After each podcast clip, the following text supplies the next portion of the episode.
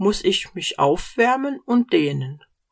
Gerade für Anfänger ist intensives Aufwärmen nicht notwendig.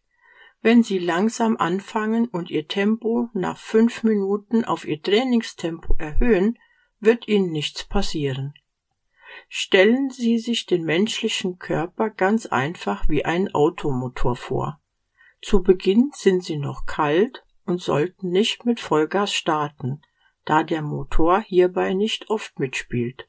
Starten Sie gemächlich und erhöhen Sie Ihr Tempo, wenn Sie merken, dass es nun angebracht ist. Vor einer intensiven und lange andauernden Trainingseinheit ist es jedoch unabdingbar, dass Sie sich ausreichend warm machen.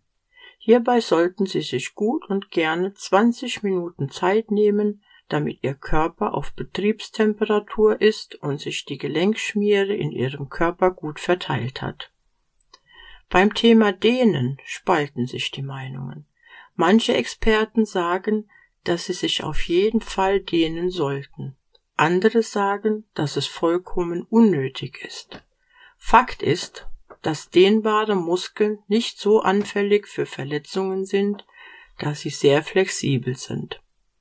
Sie müssen also auf die Signale achten, die Ihr Körper Ihnen gibt. Wenn Sie sich dehnen, sollten Sie dies eher nach dem Training erledigen. Überdehnen Sie jedoch die Muskeln auf keinen Fall, da dies wieder kontraproduktiv wäre